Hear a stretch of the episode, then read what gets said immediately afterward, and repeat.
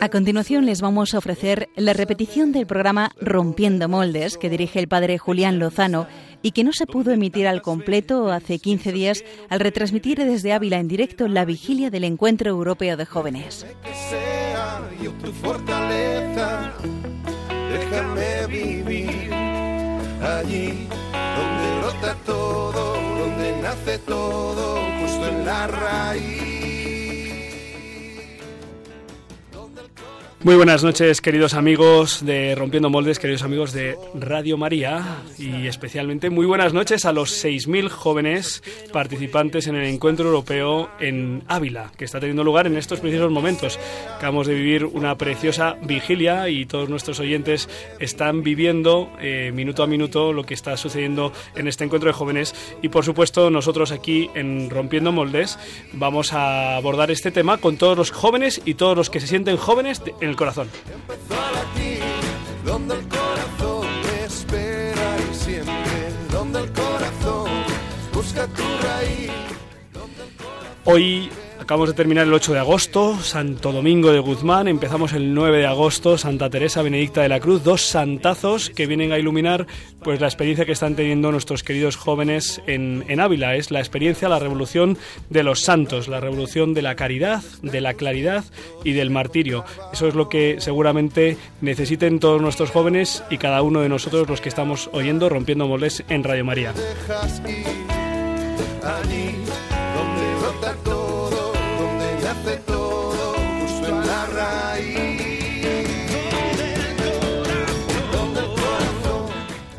En este contexto eh, de la Revolución de los Santos, eh, pues vamos a abordar el tema de Santa Teresa de Jesús, su figura, que nos dice a cada uno de nosotros, especialmente a los jóvenes congregados en Ávila y a los jóvenes que no han podido ir y a toda la Iglesia en España. Lo vamos a hacer con el padre David Jiménez, que es precisamente el carmelita prior del convento conocido como el convento de la Santa, de la casa donde nació Santa Teresa. Además, padre David, además de joven, es abulense, así que lo tiene todo. Vamos a irnos hasta allí con él, a Ávila, y vamos a irnos a otros muchos sitios, pero estos sitios nos los va a decir ya el super equipo de Rompiendo Moldes. Muy buenas noches, equipos, ¿cómo estáis?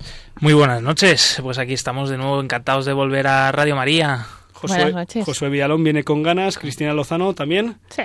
Sí, sábado noche. Gonzalo Castillero, Buenas noches. ¿qué tal? Que el- la última vez no pudimos estar contigo, te llamamos por teléfono, te echábamos de menos. Verdad. Hito. ¿Sí? Vamos a, quedarlo ahí grabado. Sí. La primera vez que ocurría en cuánto Tres tiempo años. llevamos? Tres años, tres temporadas. Estamos, estamos terminando Nivel. la tercera temporada, hemos ganado la Copa, hemos ganado la Champions. hemos- Gonzalo. Gonzalo Castillero, eh, sastre favorito, ¿qué es, ¿qué es lo que vas a traer a nuestros queridos amigos de Rompiendo Moldes esta noche? Pues a propuestas ah, para poder pasar el tiempo libre en las vacaciones, por ejemplo. Eso está muy bien, que a veces no sabemos muy bien qué hacer con Claro ese tiempo sí. libre. Bueno, y Josué Villalón en sus moldes, en sus ritmos más eh, dicharacheros. Pues hoy no me voy a salir mucho del molde, voy a seguir un poquito el tema del encuentro europeo de jóvenes que está teniendo lugar en Ávila, porque ahí hay una plana de artistas y músicos católicos importantes que me gustaría compartir y eso es lo que traigo. Que escuchen, ¿eh? que, que es muy interesante eh, lo que traemos en Biorritmos esta noche. Estupendo. Cristina Lozano, ¿cuál es la voz de la semana? Jo, yo me voy con una voz un poco mm, un poco polémica, yo creo, esta semana, que parece que ha levantado aquí que como si hubiera sido la revolución y no hay ninguna revolución, pero bueno, hay que traerla para aclararlo. Bueno, muy bien, pues para eso, para eso estamos, para dar claridad y caridad. Yo les propongo a nuestros queridos amigos eh, oyentes, primero que nos escriban al mail, que nos hace ilusión. eh. Ya saben que nuestro correo electrónico es rompiendomoldes@radiomaria.es y nos vendría muy bien pues eh, que nos dieran sugerencias, valoraciones, propuestas de temas, de enfoques, eh, en fin, fichajes de verano, fichajes de invierno, lo que quieran, que nos escriban, que nos hace ilusión y los que estén conectados a Twitter esta noche, mientras nos están escuchando, tal vez algunos de los eh, jóvenes que están aquí en Ávila eh, viviendo este encuentro, pues les proponemos que con el hashtag Teresa Rompedora Teresa Rompedora nos cuenten qué es lo que están viviendo y aprendiendo de Santa Teresa de Ávila, porque ciertamente es un modelo mm, rompedor y nos viene muy bien a todos nosotros conocerlo mejor. Eso es lo que vamos a hacer en la entrevista de portada que comenzamos ya.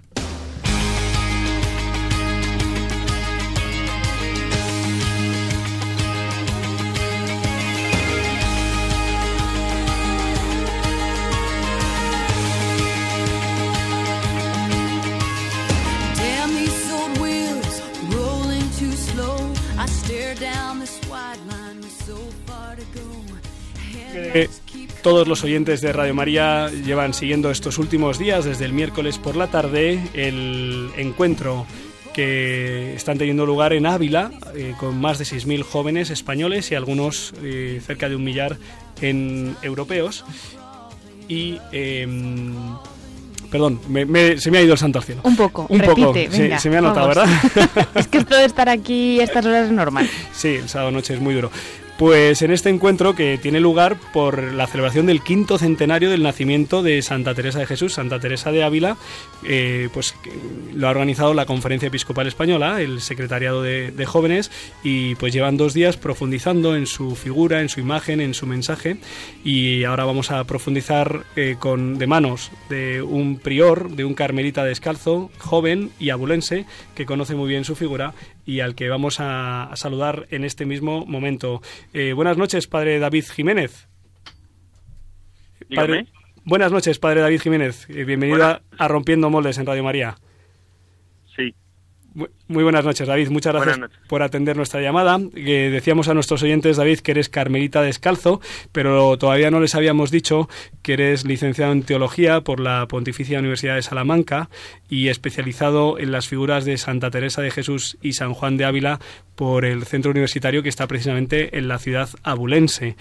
Y también eres licenciado en periodismo por la misma Universidad de Salamanca, por la Pontificia. Así que reúnes muchos elementos, diría yo que todos, para que nos puedas ayudar a traducir al presente la enseñanza que Santa Teresa de Jesús nos dejó hace, hace 500 años.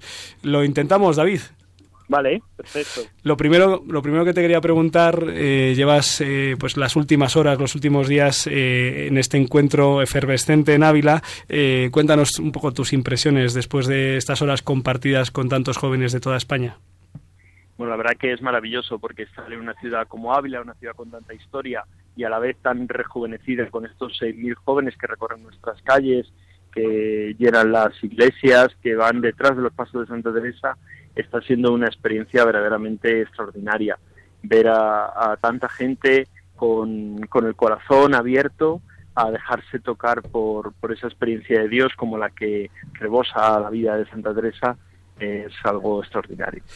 Eh, David, eh, les ofrecíamos, les proponíamos a nuestros oyentes que nos están escuchando ahora mismo, seguramente algunos de ellos, algunos de los jóvenes que están en, en Ávila viviendo este encuentro, que compartieran con nosotros sus experiencias, enseñanzas y vivencias de estos días en torno a la figura de Santa Teresa con el hashtag Teresa rompedora, porque nos vamos dando cuenta de que los santos han sido grandes eh, rompedores de moldes. Y, bueno, quería, queríamos ver qué es lo que nos tiene que decir Santa Teresa a nosotros, por eso quería preguntarte, es verdad que Santa Teresa vive un contexto muy distinto al nuestro, eh, pero la vida de los santos siempre es un modelo en el que fijarse, y en este caso más porque es de la Iglesia. Quería preguntarte, David, ¿qué, qué palabra tiene Teresa para los jóvenes de hoy que no tienen un sentido fuerte en su vida e incluso algunos que ni siquiera lo buscan? Bueno, pues yo creo que la experiencia de Santa Teresa se, para, para esos jóvenes se podría definir con una frase suya que a mí me gusta mucho, que es dejarse engolosinar. Santa Teresa no es una santa como a veces pensamos, pues, hay tumbativa, no sé cuánto, levantando una bandera, no. Santa Teresa es una mujer que quiere transmitir una experiencia, una experiencia de Dios. No se es santo ni se es cristiano por convicción, porque nos den la chapa, como se dice, porque nos estén eh, una y otra vez diciendo las cosas. ¿no? Santa Teresa nos, nos habla de su propia experiencia. Ella dice que escribe para engolosinar a las almas, o sea, para transmitir esa preciosidad que le ha pasado a ella, que le ha cambiado la vida. ¿no? Todos los santos, y sobre todo Santa Teresa, a mí me gusta decir que no nació santa, que ella se hizo, que ella fue descubriendo y que también ella pues dejó que su interior se engolosinara con lo que Dios le prometía, con lo que Dios le, le estaba poniendo delante. ¿no? Yo creo que, que eso es una experiencia que, que, a los jóvenes de hoy y a los mayores y a todos, cuando nos acercamos a, a la santa, nos cautiva de tal manera ver que no nos quiere convencer, sino que lo que quiere es transmitir su experiencia y esa experiencia se pega en el corazón y se pega en la vida. Eh, David, eh, buenas noches. Soy Josué, colaborador aquí en Rompiendo Moldes. Hola, buenas noches. Eh, hay un grupo amplio de nuestros jóvenes que son inconformistas, que les duele el mundo, incluso les duele España, es así la expresión. ¿Cómo puede orientar Santa Teresa esta sana rebelión? Bueno, pues mire, yo creo que Santa Teresa fue una mujer eh, muy auténtica y una mujer que supo luchar por, por todo lo que ella sentía y vibraba dentro de ella, ¿no? A Santa Teresa, eh, a estos jóvenes tú dices que les duele España, a Santa Teresa le dolía la iglesia, le dolía su propia iglesia. Y entonces cuando ella funda el convento de San José, pues les dice a sus monjas, mirad, estamos aquí para orar por la iglesia, para defender a la iglesia, porque hoy el Señor está perseguido de tanta gente, nosotros tenemos que ser sus aliados, tenemos que ser sus amigos.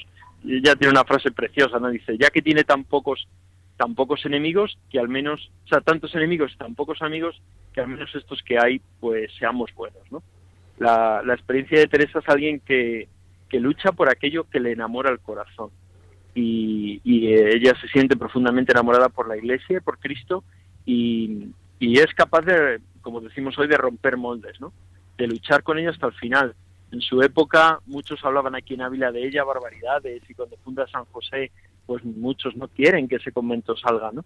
Y ella sigue hacia adelante, ¿no? Ella sabe que, que lo que lleva en su corazón, que es ese encuentro con Cristo, es lo que verdaderamente le marca la vida y no tiene miedo de arriesgarlo hasta el final.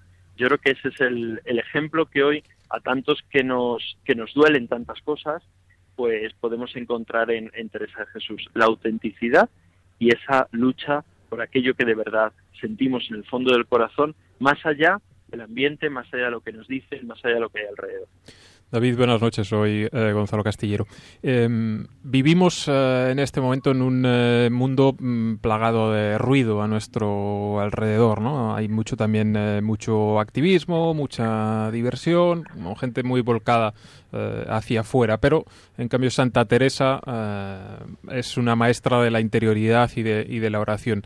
Em, ¿Qué nos dice la Santa para ayudarnos a entrar dentro de nosotros mismos? Bueno, lo primero que Santa Teresa mm, no establece una dicotomía entre lo que hay fuera y lo que hay dentro, ¿no? Pero es una mujer muy alegre, es una mujer que, que canta, es una mujer que hace fiesta en el convento, es una mujer que, que por cualquier cosa pues pues convoca a su comunidad para, para celebrar o para vivir, ¿no? Pero eso no le aparta de, de la interioridad. La interioridad no es el vivir con una persona huraña, una persona que, que no se relaciona con los demás, ¿no? La interioridad es el encuentro con Dios en el fondo del corazón. Y un encuentro con Dios en el fondo del corazón que se realiza en todos los momentos de la vida. Santa Teresa les dirá a sus monjas, mirad, el que verdaderamente ama, en todas las partes ama y se acuerda del amado.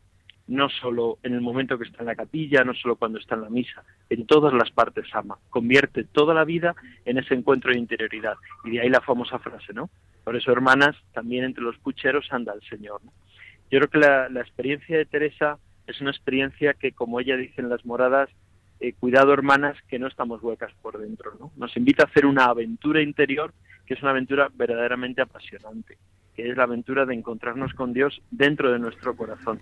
Ella se lamenta que hay mucha gente que se va de este mundo sin haber descubierto la belleza que hay dentro de, nosotros. ¿no? A mí me gustaría que en este año del quinto centenario pues no pasara como, como un año de un cartel bonito en la puerta de la iglesia, ¿no? del quinto centenario, sino que nos ayudara a todos a hacer esa experiencia de Teresa, a entrar dentro de nosotros mismos, a descubrir que no estamos huecos y a descubrir que el verdadero encuentro con Dios lo hacemos en el fondo del corazón y en el encuentro con los hermanos. Padre David, buenas noches. Soy Cristina Lozano. El lema que enmarca el encuentro, ¿no? Son los amigos fuertes de Dios. ¿Cómo nos enseña Teresa a ser amigos fuertes de Dios? ¿Qué es lo que están aprendiendo los jóvenes eh, para ser amigos fuertes de Dios en este encuentro? Bueno, pues para ser amigos fuertes de Dios eh, son dos cosas. Primero es la coherencia de vida y segundo es eh, la, la, vida de oración. ¿no? Para Santa Teresa eh, no, nos dice, ¿no? Dice que en estos mundos, tiempos recios en los que vivimos, tiempos de dificultades, hace falta primero que los que que los que somos amigos, que los que buscamos el amor de Cristo, que los que nos dejamos seducir por él, primero nos hagamos espaldas unos a otros, que nos apoyemos. ¿Qué, ¿Cuánto levantaría Santa Teresa la cabeza cuando ve una iglesia dividida dentro de nosotros mismos muchas veces, que si este grupo del otro, que si esta parroquia de la de más allá, que si este del otro, ¿no? Santa Teresa nos dice, no, hay que hacerse espaldas, no a las divisiones. Somos del mismo bando, estamos en el cuerpo de Cristo. Primero eso. Y segundo, en este tiempo de, de estas dificultades, hacen falta amigos fuertes de Dios, amigos que sepan que, que Dios está en el fondo del corazón. ¿Y eso cómo se hace? A través de la oración. Para Teresa la oración no es un decir unas palabras, no es eh, un estar un rato o dos ratos o dos horas, ¿no? Para Teresa la oración es tratar de amistad con quien sabemos nos ama. El encuentro con Jesús es un encuentro entre amigos, es un encuentro de confianza, es un encuentro de profundidad. Para ser amigos fuertes de Dios necesitamos hablar con nuestro amigo, dejarnos hablar con él. Necesitamos abrir nuestro interior y relacionarnos con Jesús. David, eh, pues nuestro mundo eh, huye del compromiso. Eh, lo sabemos bien los sacerdotes, que vemos cómo descienden el número de matrimonios que llevamos adelante, también la fragilidad de los mismos, también la propia fragilidad de la vocación consagrada, la disminución de, en el número de vocaciones a la, a la, vida consagrada, sacerdotal y misionera. En un mundo que, que se muere de miedo por el compromiso, Santa Teresa, que era una mujer de tomar determinadas determinaciones, ¿cómo nos puede ayudar a tomarlas, las importantes? Las, las que necesitamos? Bueno, pues yo creo que ya algo hemos dibujado, ¿no? Lo importante de esa determinada determinación es que, nosotros mismos seamos coherentes con nuestra vida, ¿no? Sea, seamos capaces de avanzar en ese encuentro con Dios en el interior. Dice la Santa que esa determinada determinación es la mitad del camino. O sea, somos capaces de iniciar nuestro camino de encuentro con Dios y de llevarlo hasta el final poniendo en él nuestra meta pues ya tenemos hecho la mitad del camino. Ella fue una mujer que de pequeña estuvo en un internado y decía que era enemiguísima de ser monja. Y ahora vemos pues lo que llegó a ser aquella enemiguísima de ser monja, ¿no? Fue una mujer que tuvo la mente abierta, los oídos abiertos a lo que Dios le iba proponiendo. Y una vez que lo encontró, pues fue capaz de seguir detrás de ello a pesar de las dificultades, a pesar de las debilidades.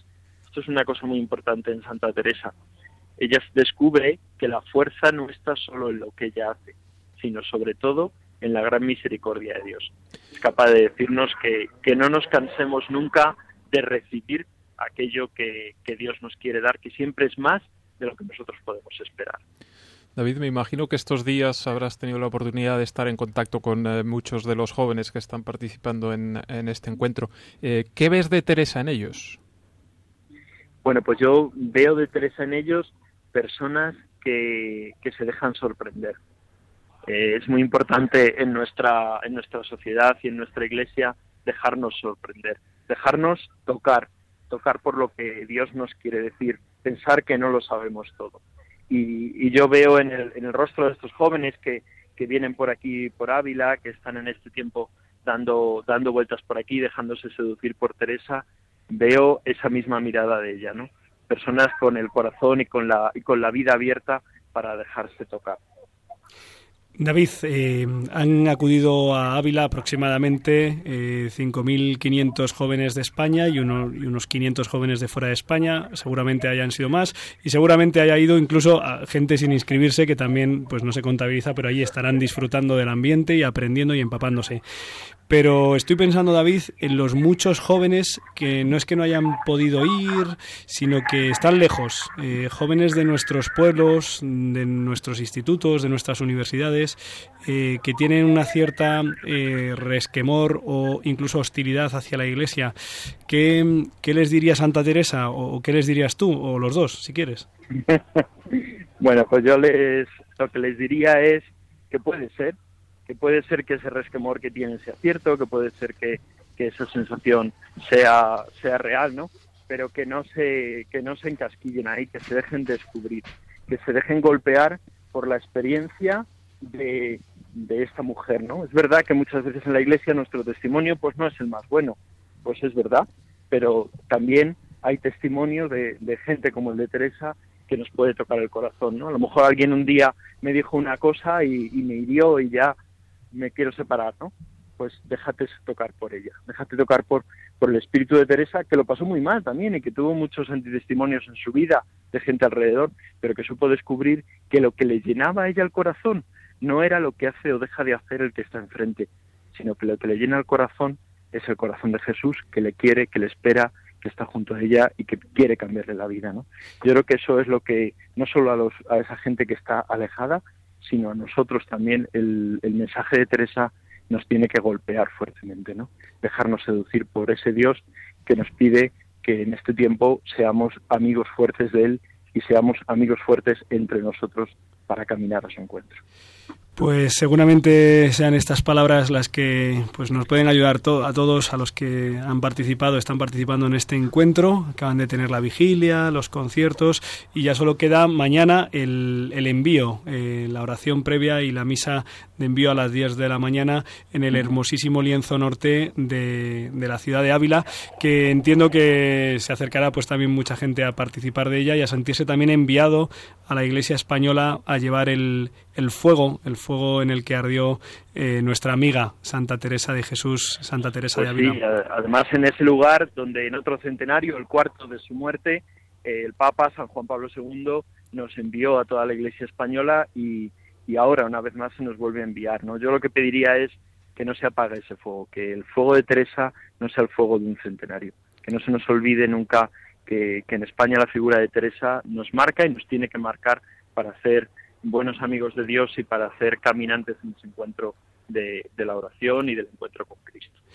Eh, padre David Jiménez, eh, Carmelita Descalzo, prior del convento de la Santa, el lugar donde nació Santa Teresa. Muchísimas gracias por, por ilustrarnos, por acercarnos y traducirnos la figura de Santa Teresa a, a, nuestros días, a 500 años después de su nacimiento, y seguimos pues aprendiendo de ella y juntos en comunión tratando de vivirlo y de compartirlo con todos nuestros amigos y hermanos con los que convivimos. Eh, padre David, muchísimas gracias por atender la llamada de Rompiendo Moldes aquí en Radio María. Un fuerte abrazo y que sigáis disfrutando de este encuentro y que mañana pongáis ahí el colofón. Muchas gracias. Un fuerte abrazo. Adiós. Les estamos ofreciendo la repetición del programa Rompiendo Moldes que dirige el padre Julián Lozano y que no se pudo emitir completo el pasado 9 de agosto.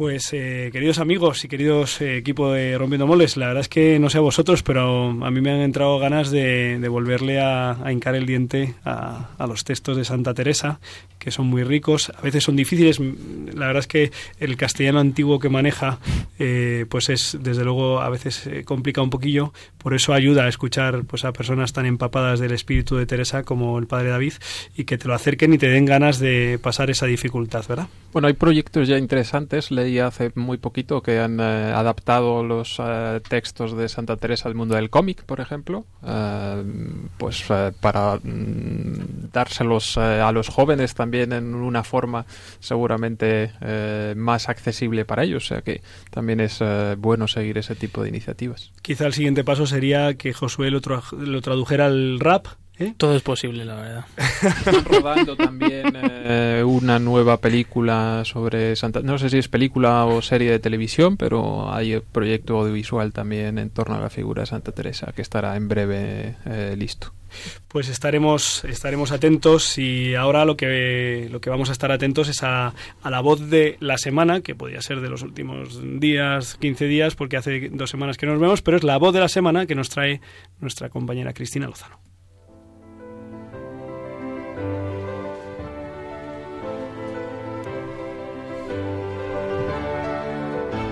El sonido de la semana. Con Cristina Lozano.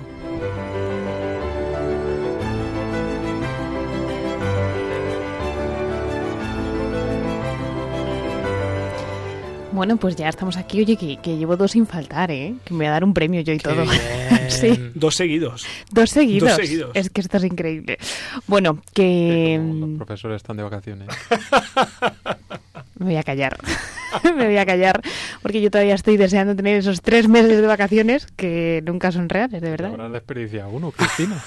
a mí me han engañado porque yo el 31 tengo que estar trabajando ya. O sea, no sé qué, qué he hecho mal. suspendes a muchos. No, no, no, no, que va, que va, todo lo contrario. Pero a mí el 31 tengo que estar ya allí en el colegio. Por un día estamos llorando. Sí. Que... Bueno, Cristina, ¿qué, ¿cuál, es el sonido, ¿cuál es el sonido de la semana? Cuéntanos. Bueno, pues que, que yo siempre tengo un guion, pero que es que, que nunca lo cumplo. Me estoy acordando así las últimas veces que digo, venga, tengo que decir esto, esto y esto y nada, ¿no? Que termino pues termina haciendo otras cosas. Así que, Aprovecha bueno, hoy y dinos todo lo que te, te haya quedado en el tintero. y- no, no, no hace falta. Que hoy podía hablaros de muchas cosas, porque esta semana la verdad es que informativamente hablando ha sido bastante, bastante contundente. Por un lado, ¿sabéis que hace un año estaba medio país revolucionado y otro medio país criticando? Como habitualmente, pero hace un año más. Estaban hablando de rompiendo moldes. No, no, están hablando del ébola. Es que hace pasado ya un año, ¿eh? desde que trajeron al primer eh, misionero de San Juan de Dios, al padre Pajares, creo que era el, el primero que, que vino, ¿no? Y, y hace, ahora leía hace poco en el Twitter que también hace una conmemoración de la bomba de Hiroshima. Así Sí, que el pasado, el pasado 70 jueves. años. también podía hablar de eso, pero no. Oye, o también algo más cercano, y es que me ha hecho una gracia. Josué, ¿tú en tu banquete invitaste a alguien extraño? ¿En tu banquete de bodas? Algún amigo por ahí. La Que mayoría, extraño, ¿no? la mayoría de la gente era extraña. Algún amigo raro había. Bueno, pues es que ha habido un matrimonio que se acaban de casar, es un matrimonio turco, que ha invitado a su boda a 4.000 refugiados sirios. Toma o sea, ya. ¿Qué han hecho? Bueno, pues todos los regalos ¿no? Eh, que la familia o que los cercanos querían hacerles, pues eh, ellos los han invertido en el banquete para, para pagar, ¿no? para compartir esta propia felicidad con los más necesitados. Decía el padre del novio, dice, pensamos que en un día tan especial, tan importante como este, debíamos compartir la fiesta nupcial con nuestros hermanos sirios. Y si Dios quiere, esta acción, esta invitación tan grande, empujará a otros a hacer lo mismo, porque yo no sé si estáis muy enterados, pero es que hay como dos millones de refugiados sirios que viven en Turquía, o sea, muchísima gente. Sí. Además, también hacía un año de las primeras... eh, Del éxodo, El sí. éxodo, ¿no? El primero. O sea, que, que hay un montón de cosas que podía traer conmemorativamente hablando, pero oye, que es que he dicho que los cumpleaños ya ahora no tocan, no tocan las conmemoraciones, que vamos a la actualidad. Y, y con eso me he ido, ¿no? Porque me llamaba la atención, incluso lo ponía, ¿no? En el chat que tenemos nosotros, los del equipo de Rompiendo Moldes, por un posible tema, porque había periódicos eh, que habrían ediciones digitales, como si se acabara de producir la noticia en adio- del año. Perdón, sabemos que sabemos los cuatro que estamos aquí somos periodistas, que en verano escasean las noticias y que de la nada hacemos el notición del año. Pero es que con este eh, había tertulias que por las mañanas escuchaban y demás. ¿Dónde voy? Pues a- son las palabras que el Papa Francisco eh, decía el pasado miércoles en la audiencia general con la que regresaba de vacaciones. Hay que advertir que durante lleva un año aproximadamente todo este curso hablando de catequesis sobre las familias, ha estado diciendo la belleza de los hijos, la belleza de los abuelos, la belleza en sí del matrimonio. El otro día mandaba un tuit en una red social, bueno, en Twitter, y decía a los jóvenes, no, no tengan miedo a casarse, que el Señor está pues con, con estas parejas que, que se casan. ¿Qué hacemos? Pues vamos a escuchar lo que decía el Papa porque era interesante. Si se mira a la nueva unión desde los hijos pequeños, vemos la urgencia de una acogida real hacia las personas que viven en tal situación.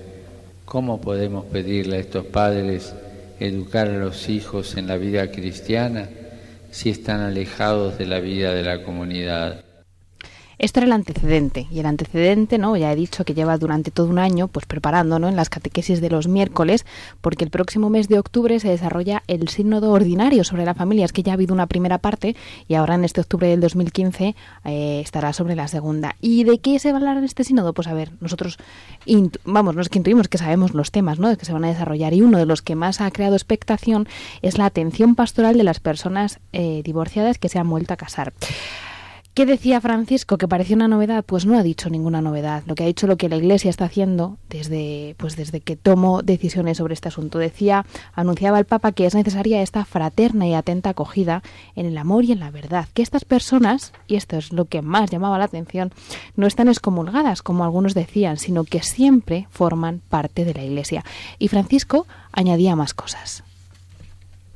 No tenemos recetas sencillas, pero es preciso manifestar la disponibilidad de la comunidad y animarlos a vivir cada vez más su pertenencia a Cristo y a la Iglesia con la oración, la escucha de la palabra de Dios, la participación en la liturgia, la educación cristiana de los hijos, la caridad, el servicio a los pobres y el compromiso por la justicia y la paz. La Iglesia no tiene las puertas cerradas a nadie. Yo creo que terminaba muy bien el Papa con esas palabras de la Iglesia no tiene las puertas cerradas a nadie, ¿no? Pues que, bueno, mucho se ha comentado, mucho se decía, también decía Francisco que no hay recetas mágicas, que es pues que esa persona, esas personas que están en esta circunstancia, tomen parte de esa comunidad y esa comunidad que acoge como es la iglesia, pues les ayudará, les entenderá y les propondrá el camino más adecuado. Así que os emplazo, rompedores, a los que estéis aquí conmigo y a los que están escuchándonos al otro lado, a rezar desde ya por las decisiones que se tomen en el sino de la familia el mes de octubre. Por cierto, hay una oración bastante muy bonita que se creó para la primera parte, por así decirlo, que podíamos tenerla pues cerca durante este periodo estival y hasta que sea el sínodo para que pues el Espíritu Santo ilumine a todos aquellos que tengan que tomar estas decisiones y que también nosotros que somos portadores, bueno, no portadores, mejor dicho, transmisores de esta verdad, pues sepamos también transmitirla de la manera más adecuada porque, bueno, hay muchos intereses creados, ¿no? Me acuerdo, el padre Julián decía hace unos días que, es que lees cualquier artículo y, era manga por hombro lo que se decía de ellos, ¿no? Pues vamos a transmitir nosotros esa verdad. Pues eh, sí, es, una, es un desafío lo que tenemos delante, es un desafío pastoral. Hay eh, millones de hombres y mujeres que han tenido un fracaso en su primera unión matrimonial, en una unión eh, sacramental, y, la Iglesia quiere saber, quiere acompañarles, quiere acogerles en la caridad y en la verdad que son las dos realidades que no pueden separarse porque si no nos quedamos sin ninguna de ellas. Eh, yo reconozco que me sorprende muchísimo como a ti, Cristina, y como seguramente a muchos de nuestros oyentes. Si son asiduos de Radio María, pues gracias a Dios aquí se suele informar sobre estos aspectos con buena formación y precisión, pero me llama la atención medios de tanta calidad como pueden ser El País o El Mundo que introduzcan eh, elementos eh, tergiversados, falsos, erróneos, manipulados y no sé qué más adjetivos utilizar, eh, sobre esta cuestión, ¿no? Como por ejemplo eh, decir que por fin ya los divorciados vueltos a casar no están excomulgados, nunca ha habido excomunión, que un sacerdote puede negarles la comunión eh, cuando hace falta una serie de condiciones muy concretas para que un sacerdote tenga la obligación de negar la comunión a un fiel, que son muy extremas y muy raras. En fin, llama la atención ¿no? que medios de tanta calidad informativa en el ámbito religioso se tomen una serie de licencias, eh, no sé si por ignorancia o por intereses eh, particulares, ¿no? Yo creo que lo importante es la formación.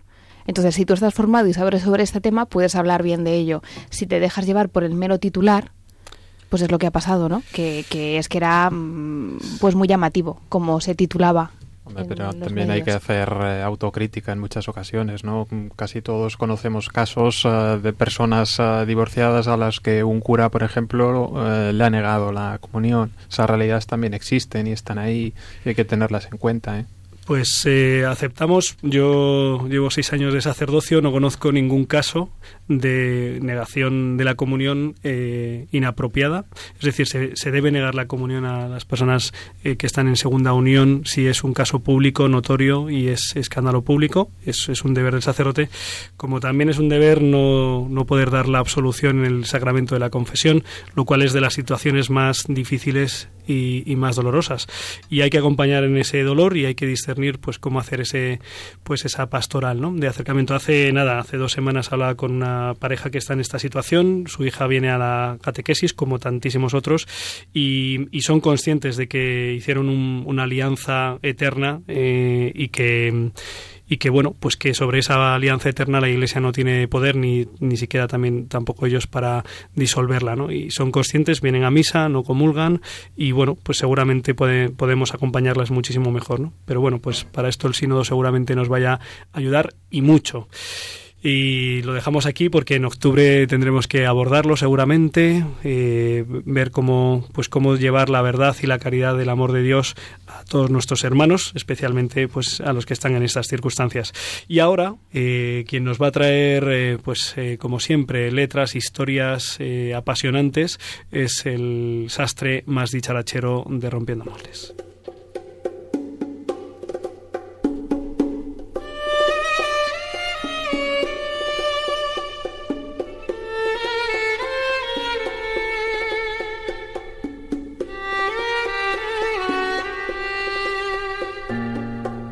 El Cajón del Sastre con Gonzalo Castillero.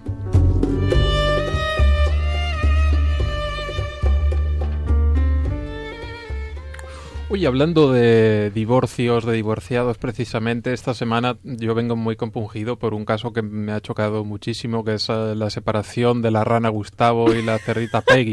es verdad, es verdad. Estar muy pendientes también de lo que surja del sínodo de la familia, porque bueno, desde luego ha sido una ruptura bastante traumática. ¿Qué pasaba ahí? Que no le dejaba ver la peli romántica, prefería ver el fútbol.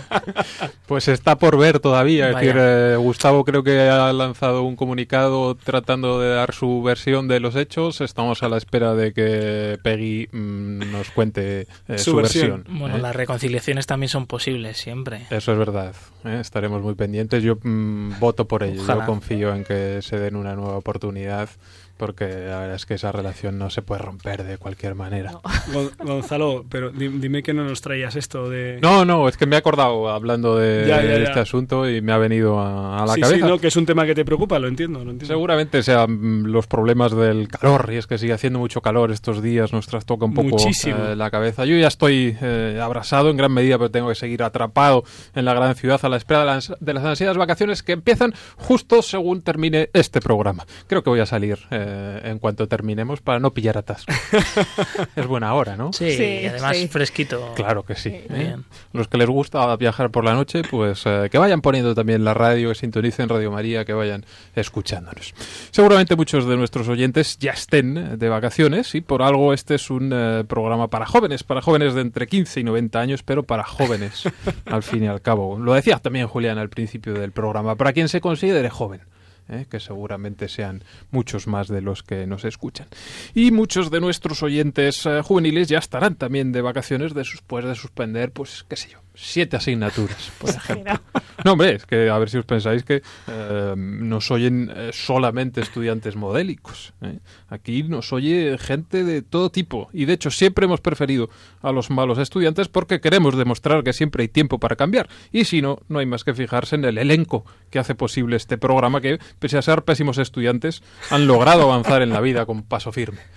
No quiero mirar a nadie. Es que, es que aquí nos está dejando por naturales de turno. Yo, tengo una No, reputación. Defiéndete, Cristina. Hombre, defiéndete. o sea, nunca me quedo nada.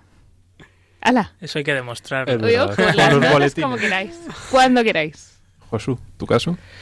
Pues me quedó una en la carrera, pero luego la recuperé en septiembre. ¿Ves? Eso ha sido, eso ha sido un, Lo cuenta compungido el tío. un borrón en mi expediente. A Julián no le preguntamos. No, no. Mejor porque que no. Por favor. Tiene dos carreras, es Por distinto. favor. Él ya va de negro. Claro, o sea que claro. ya tiene No, bastante. no saquéis, no saquéis aquí est- estos temas. Que, Trapos sucios. Sí. Vamos a evitarlos. ¿Y tú?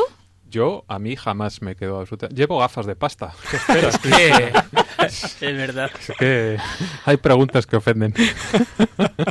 bueno, el caso es que eh, lo que eh, yo hoy os quiero traer, teniendo en cuenta que habrá gente con más tiempo libre del normal, es eh, repasar algunas películas que podríamos ver estos días. ¿eh? Estamos en casa ahí tirados en el sofá diciendo, bueno, ¿qué hacemos? Pues oye, podemos ponernos una peli. Y se trata de pelis en las que el protagonista principal o secundario es un sacerdote Vaya. Del que sea como sea podemos aprender cosas interesantes Muchas como de gracias. Julián Julián no es todavía no ha protagonizado todavía ninguna película pero eh, Al- algún vídeo. Dale tiempo. algo- es verdad Algún vídeo. algún vídeo sí algún vídeo sí que no sé si está accesible y disponible a través de, de internet Mm, No decimos nada. bueno, pues quien quiera que lo, que lo busque. Bueno, eh, volvamos un poco a, a lo que andábamos eh, contando. Por ejemplo, podéis echar en vuestra maleta este verano un clásico con eh, ocho Oscars. ¿Sabéis eh, cuál Va a, puede pe- ser? va a pesar un montón esa Va a maleta. pesar, va a pesar, sí, señor. Ocho está bien, ¿eh? ¿Mm? Pues eh, mala no debe ser la peli. ¿eh? La ley del silencio, con Marlon Brando, o Melón Blando, ¿eh? como protagonista principal. Alguno decía Melón Blando.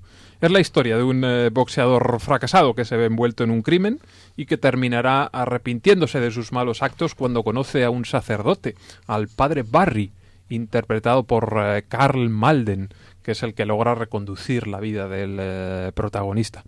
Esta peli es eh, para mí bastante curiosa porque la dirigió Elia Kazan, que no era precisamente muy católico que digamos, pero desde luego consigue emocionarnos con el papel del eh, padre Barry.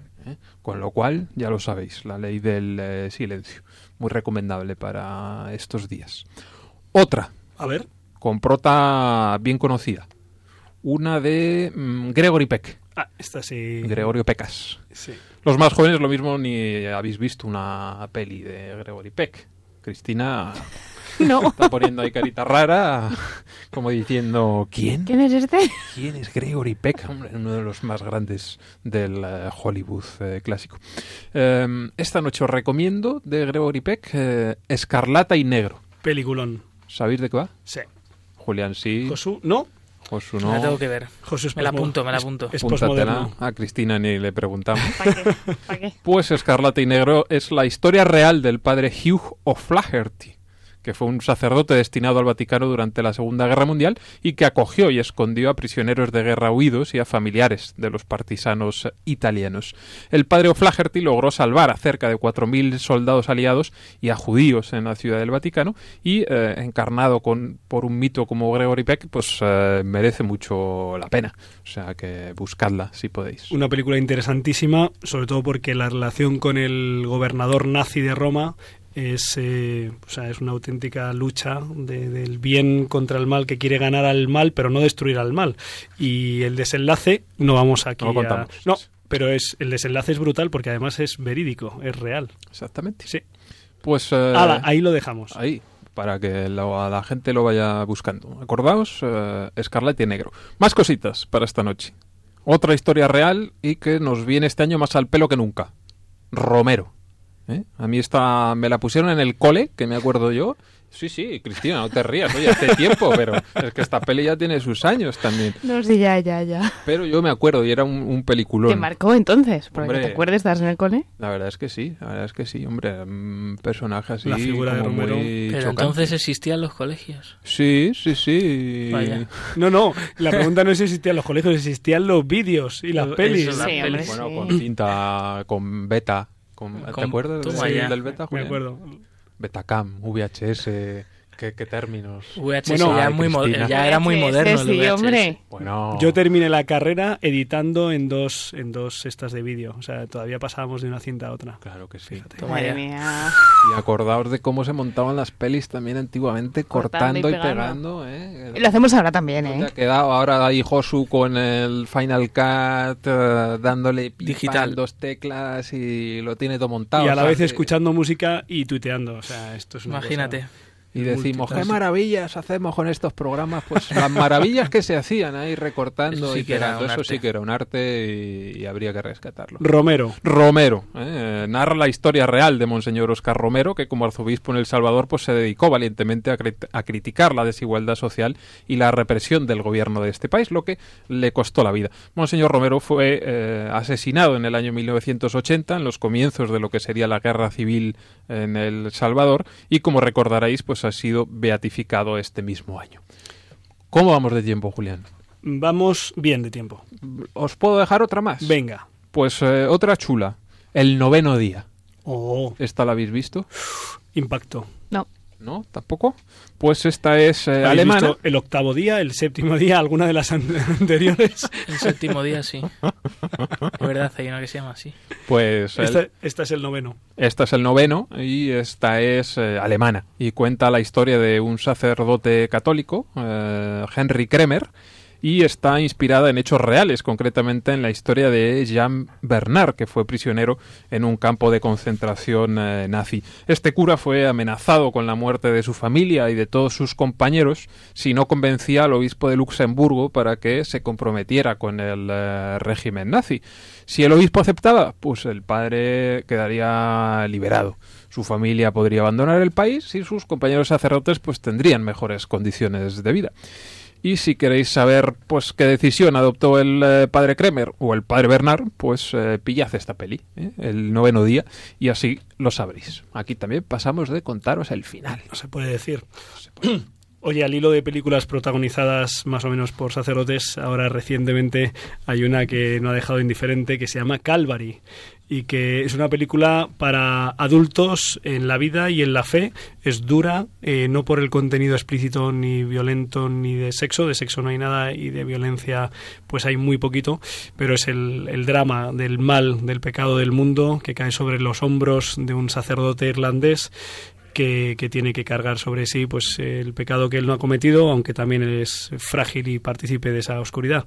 Es una película dura, pero creo que altamente recomendable para personas que sepan que se van a enfrentar a algo que tiene su dureza, como la tiene el mundo de hoy. Pues otra para apuntar en la lista de estas vacaciones. Y hay más, ¿eh? porque puedes hacer una segunda parte de Sí, esta historia, ya, ya veremos el momento. Pero ahora necesitamos mover un poquito esto para terminar en todo lo alto y nadie mejor para hacerlo que nuestros amigos de la sección de biorritmos.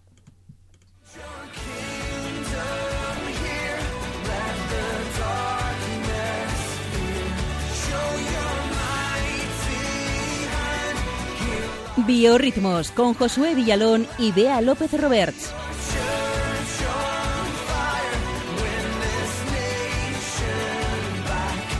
Venimos con mucho ritmo, ¿eh? ¿Habéis visto cómo mola la, la canción de entrada, eh? Sí, es la misma de todo el año. Ah, sí. no, yo lo que estaba pensando es, dentro de 10 años, cuando la careta siga diciendo Bea, Bea López Roberts, alguien dirá, oye, os acordáis. Le, mandamos, le mandamos un saludo Eso. cariñosísimo, Totalmente. como hacemos también con nuestra amiga María y Pachi, los enredados, que, que los, los que están enredando, que, en fin, los de la sección. Pues un saludo a Bea y allegados. Bueno, vamos allá. Venga, Eh, estamos con el Encuentro Europeo de Jóvenes, creo, ¿no? Sí, ahí Eh, estamos. en Ávila. Aquí estamos. Aún no ha acabado. eh, y también, pues voy a hablar de ello en el Biorritmos, porque ha habido mucha música. Han actuado muchos artistas en las noches del jueves, el viernes y hace apenas unas horas. En el cartel artístico destacaban eh, el artista Merche. Pablo López, el padre Damián, también por ahí el humorista Santi Rodríguez, a algunos nos sonarán estos nombres, pero yo quería destacar eh, pues especialmente los grupos del conjunto de músicos católicos contemporáneos que han actuado durante estos días, digamos así, entre comillas, a modo de teloneros en algunos casos y en otros casos pues eh, poniendo por todo alto eh, ahí la música católica en este encuentro, como no. Ah, también destacar que pues ha presentado en primicia el musical Vuestra Soy, ¿eh? un musical sobre la vida de Santa Teresa. de Santa Teresa, sí. Mm. Y bueno, pues vamos allá. Eh, de entre todos los músicos no voy a poder hablar de todos porque la verdad que ha habido muchi- muchos. Voy ahí, voy allá con la lista, ¿eh? a ver si me salen todos sin atragantarme. José Miguel Seguido, Toño Casado, Gaby and Company, Jesús Cabello, La Voz del Desierto, Miguel y Rubén Delis, Unai Quirós y Nico Montero. Yo creo que no se me ha olvidado ninguno. ¿Qué os yo- parece? Yo he, yo he cantado algo en el camino, pero no he salido al escenario. ¿eh? Bueno, pues vamos con el primero, eh, Rubén Delis, eh, que es un compositor, artista de vocación y músico profesional. Ha recorrido medio mundo con su guitarra, desde Dubái hasta Suiza, Austria y por supuesto España, porque él es de aquí, nacido en Vigo. De hecho, se hizo bastante conocido gracias a su canción Vibra Balaídos, dedicada en el año 2012. eh, fue como el himno de ascenso del Celta de Vigo. Sí, sí, sí, así es. tela. Balaídos, como bien sabéis, ¿no, Gonzalo? Sabemos, es el clásico campo de fútbol del Celta. del Celta. Bien, pues este artista, Rubén Delis, en la actualidad pues vive en Brasil, se ha desplazado hasta allí pues para potenciar su carrera musical y especialmente pues eh, como, como artista católico, aunque como hemos dicho pues él también se ha dedicado a la música, digamos entre comillas, laica, ¿no? Fuera de lo religioso. Eh, pues ha comenzado, de hecho, una gira por España a la vuelta de, pues, de su experiencia en Brasil, aunque él sigue por allí.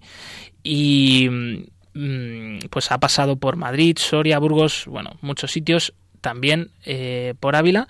Y está presentando su sexto disco grabado ¿eh? y producido en Brasil, eh, titulado Directo al Corazón. Y escuchamos ahora de él, pues su canción que lo tengo por aquí, es un- una canción grabada como pues en estudio, una versión en estudio titulada Tu mejor soldado y pues que habla pues de esa alma que está que encuentra en, en el Señor pues en Dios su sentido y dedica esta canción de, de alabanza. Entrego toda mi vida, te quiero más que ayer. Te doy todos mis actos para que tú obres bien. Me levanto cada día tu sonrisa y te ves. Me llena de alegría saber que estás ahí, cada instante que estás aquí, justo delante de mí. Ahora sí, esto es vida, tenerte a ti cada día. La magia que desprende esta sensación me envuelve de paz y gloria. Pues eh, con nuestro amigo Rubén Delis, uno de los participantes músicos en el Encuentro Europeo de Jóvenes, nos pasamos ahora a escuchar, eh, a conocer un poquito Gaby and Company, eh, otro de los artistas que me ha llamado la atención especialmente y que quería también destacar. eh. Su nombre es Gaby Soñer, él es de Alicante, eh, un músico ya con una carrera bastante abultada, con una larga experiencia. Participó durante 10 años en la banda Capitán Flynn y pensaba que había terminado su relación con los escenarios, pero pronto se dio cuenta de que el señor le tenía algo preparado y es que eh, Gaby tuvo un proceso de, conversión eh, pues también gracias a través de Santa Teresa, fijaros, con, con un texto suyo, un día leyó esto de no me mueve mi Dios para quererte ¿eh? y durante varios días estuvo ahí rumiándolo dándole vueltas. Eh, fue el detonante para replantearse el sentido de su vida, que lo encontró pues también gracias a la compañía y la amistad de pues los franciscanos. Eh, de hecho, él ha dedicado luego varios de sus discos a San Francisco de Asís. Comenzó a colaborar en Cáritas, en su parroquia, y así poco a poco ha ido pues encontrándose de nuevo con, con la fe, con Jesús, con esa fe que tenía olvidada desde la niñez. Bueno, aún faltaba algo más en la vida de, de Gaby. Eh, un día cogió la guitarra y empezó a componer para Dios y así ha sacado siete discos, ¿eh? Eh, nada más y nada menos. Vamos a escuchar a continuación la canción Estás a tiempo, una canción pues que habla pues también un poco de más del sentido, no tanto de Dios, sino de, de- de plantear, ¿no? Que pues nunca nada es definitivo, que por mucho que hayamos metido la pata, aún estamos a tiempo de cambiar, de acercarnos al sentido de nuestra vida que está en el amor de Dios. Escuchamos Estás a tiempo de Gaby and Company.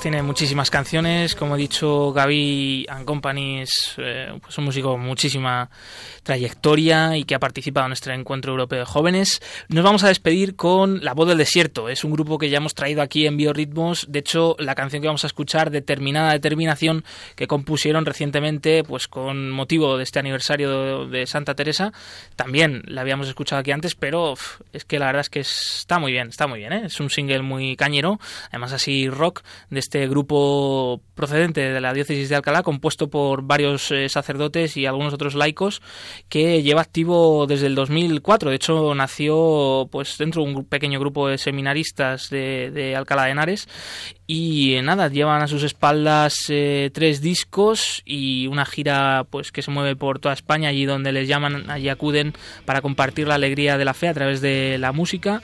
Escuchamos determinada determinación de la voz del desierto.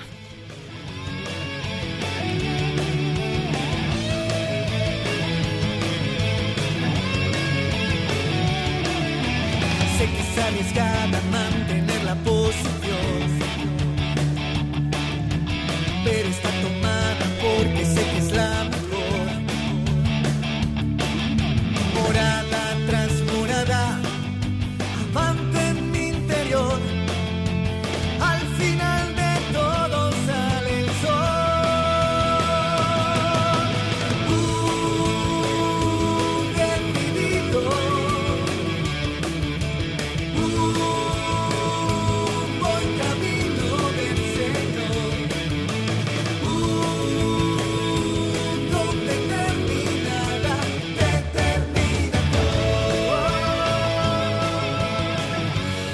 Pues con esta determinada determinación de la voz del desierto también eh, concluimos nosotros eh, este Rompiendo Moldes y le damos gracias a Josué Villalón porque nos ha traído la música que han escuchado los miles de jóvenes de del Encuentro Europeo de Jóvenes en Ávila, que termina mañana y gracias a, a todo el equipo que ha hecho posible este programa en el que hemos repasado la figura de Santa Teresa, hemos escuchado la voz de la semana con el Papa Francisco, traído por Cristina Lozano, hemos escuchado las películas más interesantes protagonizadas por sacerdotes que podemos ver este verano y estos últimos grupos que nos ha traído Josué Villalón. Muchas gracias a todos, gracias a nuestros oyentes que han sido fieles una vez más. Recuerden que con el Señor lo mejor está aún por llegar. Hasta dentro de dos semanas.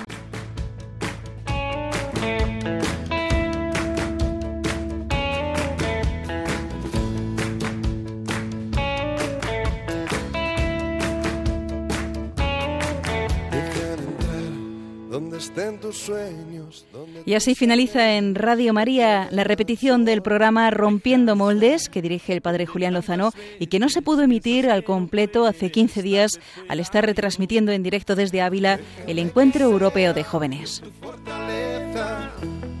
déjame vivir allí donde brota todo, donde nace todo, justo en la raíz.